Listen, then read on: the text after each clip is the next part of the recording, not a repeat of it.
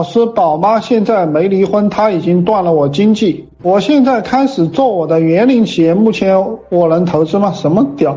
我我你有钱吗？你钱不多，尽量别投资啊，尽量别投资。呃，你有做过生意吗？对不对？你我看了你都没做过生意，笨蛋，你才会被别人断了经济而怕，对吧？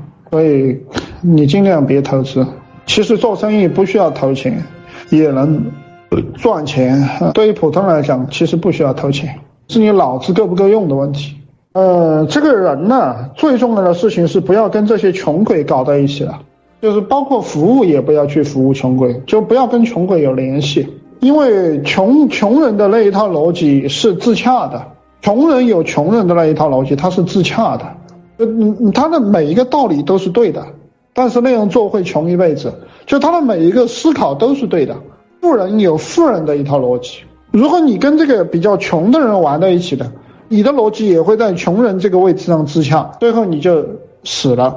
所以其实穷人说话都是要把他踢掉的，就不能让穷人发言。当然人多了就有很多比较穷的人，这个话送给你们啊，就是，如果你要富啊，你也不能让穷人发言，就见到穷人就踢了，见了穷人就拉黑，你才能够富，否则的话你。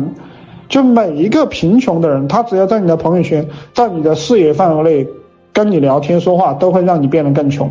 因为人是有能量的，就是人是人是被这个社会上所有的点所控制的，人是被这个世界上所有的点所控制的。陈老师讲的这个有没有道理啊？想学更多吗？